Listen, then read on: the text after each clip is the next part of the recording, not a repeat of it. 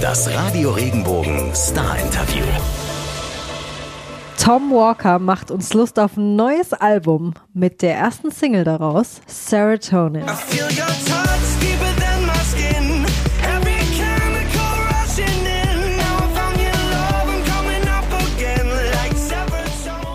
Hi, ich bin Marlene Vogel und ich habe mit Tom über genau den Song gesprochen.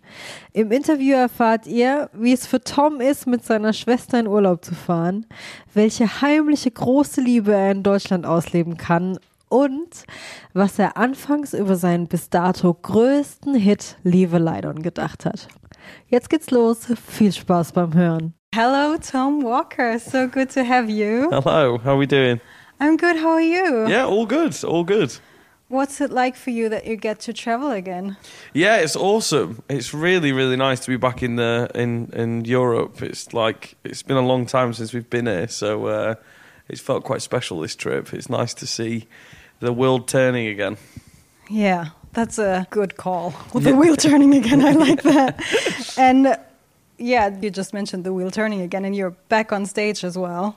Yeah, so we've done a couple of shows with uh, OneRepublic, which has been amazing. We did uh, Paris, Amsterdam, and Hamburg, which were amazing shows. Unfortunately, there's a couple that got cancelled because uh, Ryan, the lead singer, lost his voice, uh, which is a shame. So yeah, we didn't do as many as we'd hoped, but it was still an amazing experience to be out playing with them and supporting them, and to be back in um, Europe. Yeah, I know. I heard, and I was like, "Oh no, are you for real?" Now the pandemic is over, and then he he's got like trouble with his voice. That's so sad. I know it's classic, isn't it? It- It's not Corona stopping everything; it's another illness of some sort. So uh, hopefully he's on the mend now, and, and they can they can pick the the tour up at some point. But yeah, we'll see. Yeah, fingers crossed for that. But you're back with a new song, which is full of energy. It's like this upbeat track. I love it. Serotonin. Yeah, thank you. I Uh, appreciate that. Was there like a certain experience that inspired the song? I wrote it after having a chat with my dad. I was having a bit of a like a low moment, and uh, he, my dad, just like bestowed upon me a bit of wisdom, you know, about life. Because I was I was so frustrated to like not be out and about gigging and not doing the things that I loved, and everything we kept booking kept getting pushed or moved or cancelled, and I just felt like I wasn't getting like the rush that I was used to getting, and he he just kind of put everything into perspective for me and, and essentially just said like everything's going to be fine. Like look at the things you've actually got around you like all your mates are class and you've got you've got um, a lovely partner and you know you've got all your family here supporting you. So he put things into perspective for me which was really nice Is that enough for you just having someone to talk to about stuff like that or do you need like other activities to get you back on track? I mean, I think a, a bit of everything's always good. I started boxing uh, over the over the pandemic, which I found loads of fun. That's been really good to kind of like keep keep energy up and stuff. And I don't know if you're having a bad day, I've got a punching bag at home hung up in my studio, so just beat the crap out of that if you're having a bad day and take it all out on the punching bag. just don't get in the way. yeah, yeah, Uh, so, so you mentioned your dad, and the song starts out with "My father told me can't wake up happy every day, can't have the sun without the rain." yeah. Like, what inspires you most about your dad? He's he. I think he took a, a lot of risks in life. You know, like he he was the first of like our whole family basically to ever move out of Scotland, and at the time it was I think a lot of his family were saying that he shouldn't leave and he shouldn't pursue other things, but he took a bit of a gamble and it ended up really paying off for him. And I think he taught me like he taught me that there's a lot of things in life that are worth taking the risk for, you know, especially when you're young, like you've not got a lot to to lose. So he's been really inspiring in that kind of sense because he's been so supportive about the whole music career thing, you know, which I don't think a lot of parents would be. But he really pushed me because he saw that music was something that I really loved and I really enjoyed. And I, th- I, don't, I, don't, I don't know what I'd be doing if he hadn't kind of pushed me in in the in the direction that he did. So yeah, I'm very grateful. I hear you. Does that come easy to you, like taking risks, or are you more on the safer side? Do you feel more comfortable that way? I think I've definitely taken quite a few risks. Yeah, and you know, I think the music business, the music business, is a risky place in general. I think. so yeah, but I'm also I don't like change a lot, so I could definitely be better at it. So, you know, a bit a bit of risk here and there, but I could. Uh, there's still some learning to do on that for sure. Oh yeah, I hear you. I'm like, yeah, yeah. You need change in life. Life is change, basically, right? Yeah, yeah. It's like when things change last minute. I'm not very good at dealing with it. You know what I mean? I like to I like to know the plan of what's happening. So, yeah. And this tour, like uh, getting pulled halfway through, not not ideal, but such is life. We're still here today talking about the the new music, and I'm still traveling across Europe. So it's, it's not so bad, is it? Still having a good time, I hope. Exactly, exactly. Very good.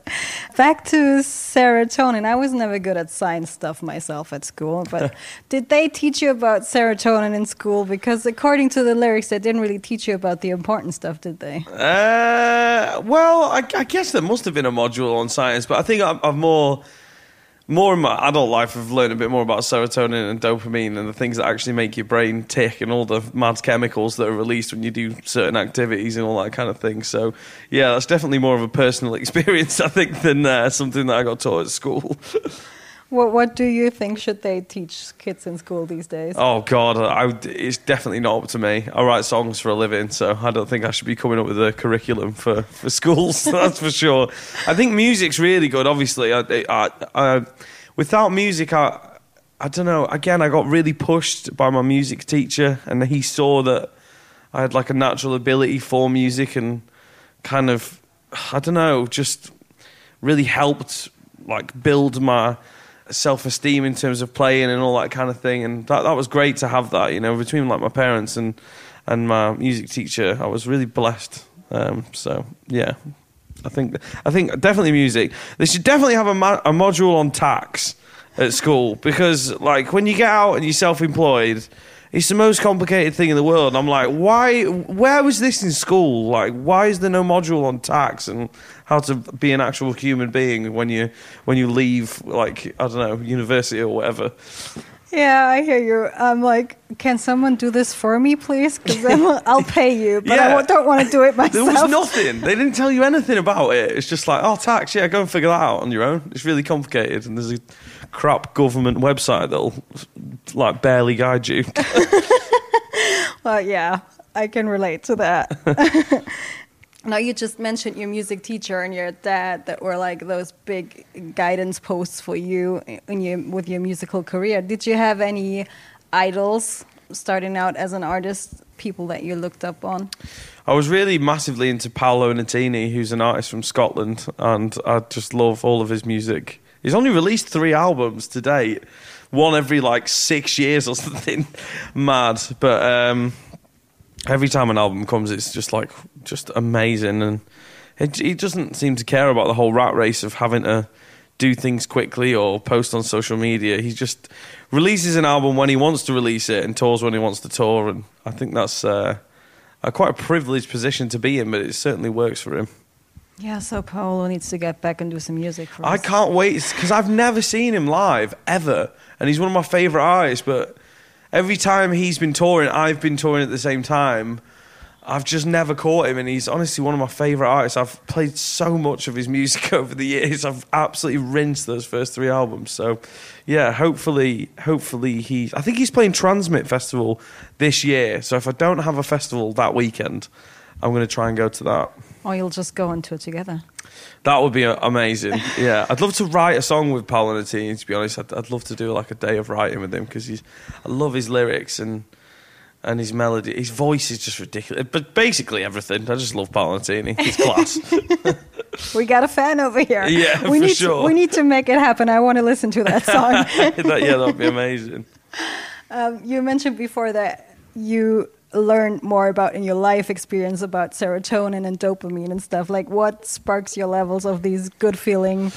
Oh, d- snowboarding for me is probably the the top one. You know, I just there's something about the freedom of being in the mountains and going really fast on a snowboard that is just like one of the most amazing feelings in the world, and it just gives you such a rush of so many different chemicals. So it's such an adrenaline filled, satisfying thing to do. Um, I don't definitely don't get to do it as much as I'd like to because I live in England, uh, but yeah, when I do when I do get around to it, I love it.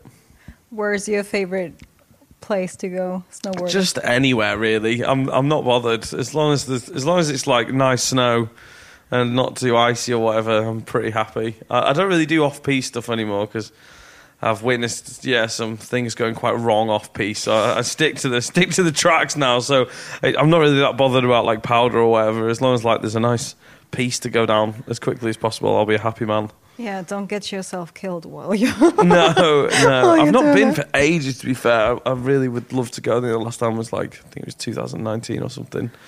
Uh, so yeah, hopefully at some point soon I'll get to go. yeah, like I guess it was like difficult to go in the past two to three years. Yeah, definitely. I think yeah, getting in and out of France or Italy has just been difficult. So yeah, I want to talk about the artwork of, of serotonin because I think Yeah. it's such a fun piece of art, I'd say. Yeah. Um, like, did you come up with the concept or who came up with that? so the artwork isn't the finished. Oh, I don't know how much I can say here. That that is the first piece of a puzzle. That that piece of artwork for serotonin um, that is going to develop over time, and we had a sculptor make the artwork for real by hand, and it's this really interesting. I won't say his name now because I'm going to save that for later. But it's it's a sculpture that you can only see you can only see it from one perspective. From any other angle, it looks totally mad. So it's it's going to be so exciting as we drop each single into the album to see it building up over time because it's it's really exciting artwork and it's it's uh, it feels like a real evolution from the last album where we wanted to have all all these like all of these things coming together to make a bigger picture. You know, it was like all my family and my friends and like you know the people that I worked with and all that kind of thing. It was all the little people that were in the artwork coming together to make up my face. This is kind of similar, but it's it's super different. It's the concepts similar, but the, the, visually it looks totally different. So I'm really excited for people to see it. So it's part of a series. Yeah, like we could Oh, say ah, okay. that. Yeah, Yeah. All right. Okay, that sounds exciting. yeah. The- like, what's your favorite way of being creative apart from making music? Oh, that's a good question. Um, God, I think I think that is my main creative outlet. To be honest, I, I don't mind going out like cycling with my mates. is quite fun. That feels, but it's not really creative, is it? I suppose it's just like exercising. Like I, I, I, I like just going out with my mates. That seems like quite a creative process. We always seem to be brainstorming at six o'clock in the morning on on the sesh about how we're going to change the world and creatively uh, move the dial. So yeah, I think definitely a good night out with my pals every once in a while uh, changes the world. Fair. so, Serotonin is the first single off of your upcoming record. yeah. How's that been going so far? Yeah, it's been going really well. It's sort of it's had a million streams in the last four days or something, uh, which is crazy. That's quite So- a lot. Yeah, which is really good. So yeah, it's all good, and it's getting a couple of plays on German radio, which is amazing, and uh, it's getting played in the UK on radio, and yeah, it's off to a flying start. So we'll we'll, we'll see, but uh, the fans seem to be really into it, and um, yeah, it feels like a, an exciting moment for me because I've not put music out for so long, and this is the first main single to come from the album. Like I put out a few bits and bobs like during lockdown, but it wasn't really, to, you know, it wasn't really part of the vision of this the, this album that I'm working on now. So I'm super excited for people to hear to hear more music. How far along are you with putting the record together? You're, think you're not done yet, right? Not not done yet. No, no. It's hard to know when you're done. Really, you know. I've written a lot of songs for this album, and there's a lot of great stuff there. But I still think there's like a couple of songs missing. I think there's probably about seventy percent done. I've been in the studio working on it with uh, a guy called Mike Spencer who did like a track called Angels and Not Giving In. Uh, and how can you sleep at night on the first album? And I've I've so enjoyed the experience with him. I've been in with like my band, uh, creating a proper sound for this record, rather than just kind of last time I just I, I wasn't winging it, but I, I did it over like a long, a very very long time with loads of different producers, and you could tell like. It, it wasn't as cohesive as I would have liked. Looking back on reflection, at the time I thought it was great, but yeah, I wanted I wanted this album to feel from track to track that it relates to the last track somehow. Um, so it's it's taken a little longer because I guess it's a bit more complex than the first one. But uh, yeah, I think end of the year, start of next year, the album is definitely coming. Sounds exciting. So you want to create this cohesive thing? Is there anything that you can let us in on already? That what are you gonna cover? Uh, well, I guess like you know the whole idea of it is like the things that that make me up as a human. You know, it's like it's serotonin, it's glory, it's anxiety, it's it's fear. You know, it's adrenaline. It's all all of those things are represented in these songs, um, and it's all just about like what makes me up as a human. So yeah. Fair enough.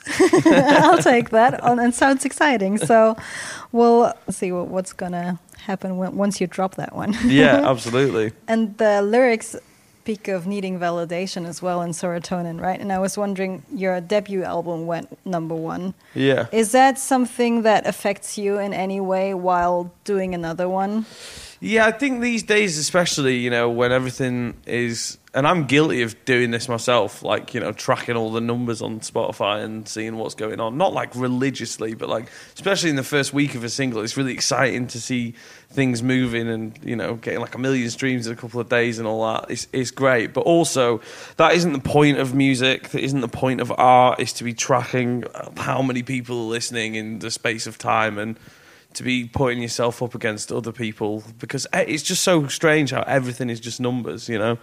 On Spotify, it's just like who's winning, who's got the most. It's almost like a game, and sometimes that that takes away from the art a little bit. I think, but this is just the the, the modern world, isn't it? I think as long as you as long as you're aware of that and you can focus on what you need to, it's all good.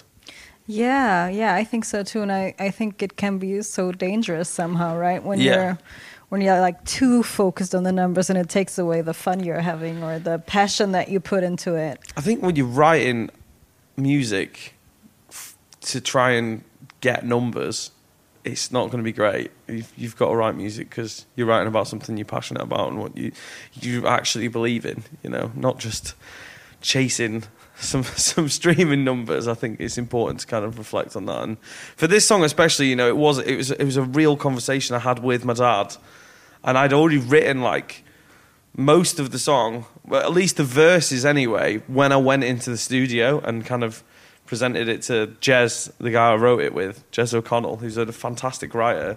And he had this amazing chorus hook that he'd written before coming in, and we kind of joined the two together. And I just thought it was such a magical moment of like, I had a full concept for it, but I could not think of like a chorus hook for it. And then he had a, cho- a chorus hook, but no concept and didn't know what he wanted to write about. So it was one of those kind of perfect days of two minds in totally different spaces coming together to get something finished, which was which was amazing. Yeah, that does sound magical. Yeah, it's really for, cool. For real. Yeah. And I can imagine that there's some magical places in Mexico as well where you Oh, got yeah. to shoot the music video. Uh, what was that trip like for you? so amazing. I, I could definitely live in Mexico City for for a good number of like years. I think it it was awesome. Like the food is amazing. The people are so lovely and so accommodating. The cocktails are unreal. The whole place is just so beautiful and vibrant and colourful and it was just I was there for four days. One of those days was the music video, so that was just like you know I got to see a bit, but it was mostly just running around shooting in different areas. It wasn't enough. I want to go back for like two weeks. I really, really, really enjoyed it, and it's, I, I used to see. I'd love to go back and really, really see more of. What was the most exciting part for you? I mean, obviously, shooting the video was incredible. It was it was a really really cool day because uh, there's like 40 hot air balloons in the music video, and you know we kind of rented a few as part of the video and sent like the cast up in it, and we're filming them, and it just looked so visually stunning, sending the drones up to capture this amazing skyline of balloons heading up at like, you know, six o'clock in the morning as the sun was rising. So it was a very picturesque, visually beautiful kind of day.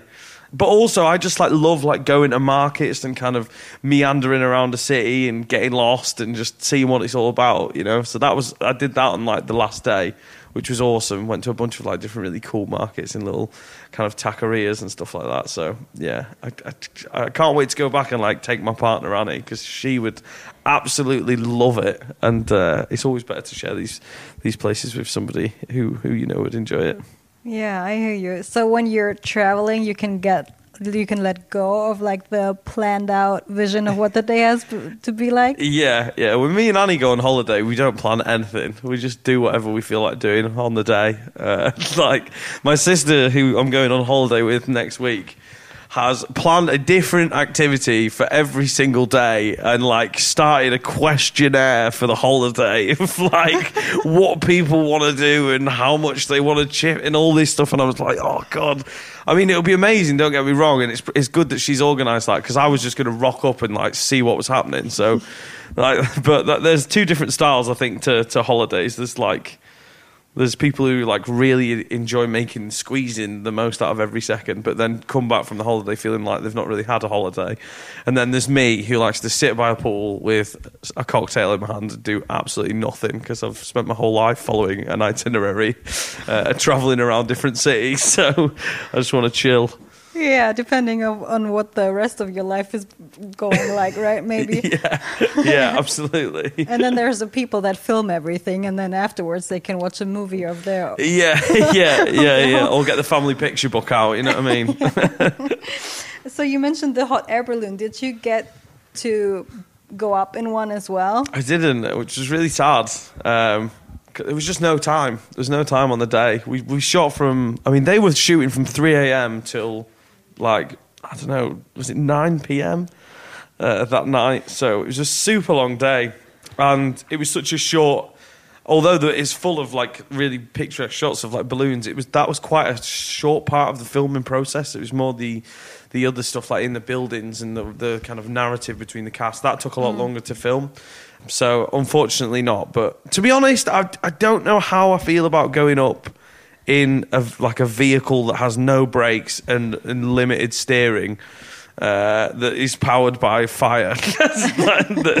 I'm not sure how I feel. I think I would have done it on the day if the opportunity had come up, but I don't know if I'd like booked to do it. If that makes sense. Know yeah, I mean? yeah. No, no, that makes sense. Because I was wondering that change of perspective. I could imagine it's great. Yeah, I mean, it looked it looked so stunning on the video, all the camera stuff they did on the actual balloon. So I think I think I probably would do it, and it was a very calm day that day. Like it like there's no wind or anything. So, but like you know, I've, I've seen a couple of hot air ballooning accidents on YouTube. That's probably what's put me off. So. Uh, but you know that day went smoothly, so I can I can highly advertise that the company in Mexico doing that. Oh Lord. Well, we're glad you're back here safe. yeah, safe and sound. Yeah.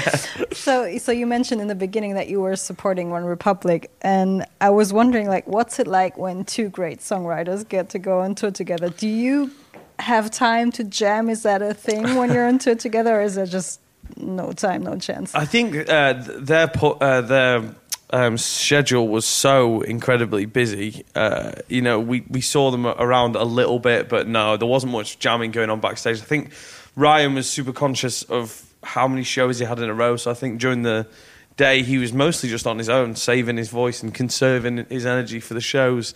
But you know, we did see them backstage, and they were really lovely, and they were super apologetic about the about having to cancel uh, the shows. And it's nobody's fault. It's a really it's a really difficult situation when you have to pull a show. You know, I was also ill on my last tour. I caught a, a chest infection. I had to cancel a couple of dates. So it happens. Like it's just part of being a vocalist. Um, I honestly envy guitarists because they can just go out, drink until four o'clock in the morning, show up the next day, and like you, the guitar will sound the same. You cannot do that vocally. You know, you've got to you've got to take care uh, a bit more and be a bit more sensible than than you otherwise might be. Yeah, yeah, yeah. I hear you. It must be so hard if you have to cancel a show. Yeah, I think it's the first time they've cancelled a show in like ten years. You know, and I don't like cancelling shows either. It's, it's it's it's no fun for anyone. Basically, it's just a bit heartbreaking. But such is life sometimes. Yeah, that's life. Yeah, totally. So we we talked about traveling, and now you're in Germany, and you get to see a bit of that. What, like, what's your favorite part about Germany? Is there anything that you enjoy in particular when you're over here? Well, tomorrow there's talk of going to the AMG factory, the Oh, Mercedes factory, to drive some really fast cars. And it's not really something I talk about too much is cars, uh, but I love cars. And, you know, Germany's famous for them, you know, having BMW and, and uh, Mercedes here. So I'm super excited to go and hopefully drive some really fast AMG Mercedes around a track of some sort. That'll be amazing. so you're go- you're gonna go on a separate like lane, or are you going on the autobahn? No, I'm not going on the autobahn. They've got their own track there, Okay. apparently, uh, which is sick. So I can't wait to I can't wait to have a go on that. That'll be amazing. That'll be a real adrenaline buzz. Hopefully, drifting some Mercedes around the track. and get serotonin blasting. Absolutely, it's all part of the promo. Sounds exciting. So so what's uh, what's gonna happen for you for the rest of the year, Tom? Uh, the rest of the year, we've got a bunch of great festivals coming up. Uh, there's one I'm really excited about, which is Benicassim, because I've never done that festival before, and I've heard amazing things about it. Um, so that should be good. And then uh, there's a bunch of other festivals in the UK and across Europe, and I'm finishing the album. So the main focus really is the album, is getting that done and uh, finished. So that's kind of my priority for the rest of the year between the, the couple of uh, touring dates that we do have still. Sounds like a good balance to me. Yeah, absolutely. It's nice to it's nice to have the option because I think when you do too much of one, like if you only tour for a year, you're sick of touring, and if you're only in the studio, you get sick of being in the studio. So I'm I'm really looking forward to having a bit of a balance between doing some shows back in the studio because it's also really cool to like try out new stuff as you're working on it in the studio and try out new songs. Um, so that's going to be amazing.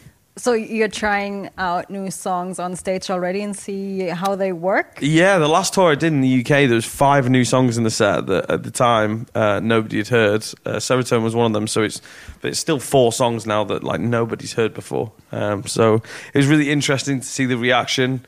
Um, you know, of what what what you think is going to happen and the actual reality of it are always always very different things. And I think relying solely on a record label and a management uh, to give you feedback on songs and not like the actual people who have been with you since the beginning of the journey, who've bought the albums, who've bought the EPs. Do you know what I mean? Like you can't get better feedback than watching them at a gig. That is the real tell, I think, of of what isn't isn't going to work. You know, for example, like Leave a Light On.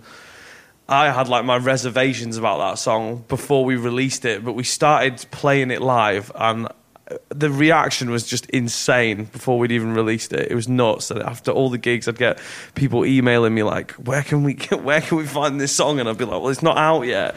So it's nice to it's nice to have that real reaction from people um, when you're out doing festival season. and People are trying to get hold of these songs. That's when you know people are excited about something new that's coming. And how fun that you were reserved about like your biggest hit today. I think I'm so reserved about every song. Like I'm constantly fucking like second guessing everything. I think mo- most artists probably are. If you're hundred percent certain on something, I think there's probably something wrong with you. you know what I mean? Um, so so yeah. I mean, I've had my reservations about probably every single I've ever put out. So it's not not just leave a light on. Okay, well, I hope there's not going to be too much second guessing while you're producing the record. No, definitely not. I think we've got like the main singles worked out now, uh, and and and you know that's the really difficult bit is is getting the three kind of main things that you think are going to lead the album. That that's always the hard part. You know, I've probably written probably over eighty songs at this point for this album, maybe more. So it's been a long process getting to there. But now I've got those songs. It kind of it's a bit more relaxing, just kind of having not the in between stuff, but just like I don't know the stuff that you can be super creative on and take a little bit longer with, and not not have to be like, okay, is this going to work here and is it going to work there? You know, it's just like, do I love this song? Why do I love it? How can I make it sound cool? That's kind of the rest of the album process for me at the moment, which is going to be a lot of fun. Just a little bit more of a relief, maybe. Yeah, yeah exactly. Yeah, yeah, I hear you. All right. Well, thank you so much for coming. It's been Thanks. a pleasure. Thanks for having me. Thank you. And um, take care. Cheers. Thank you.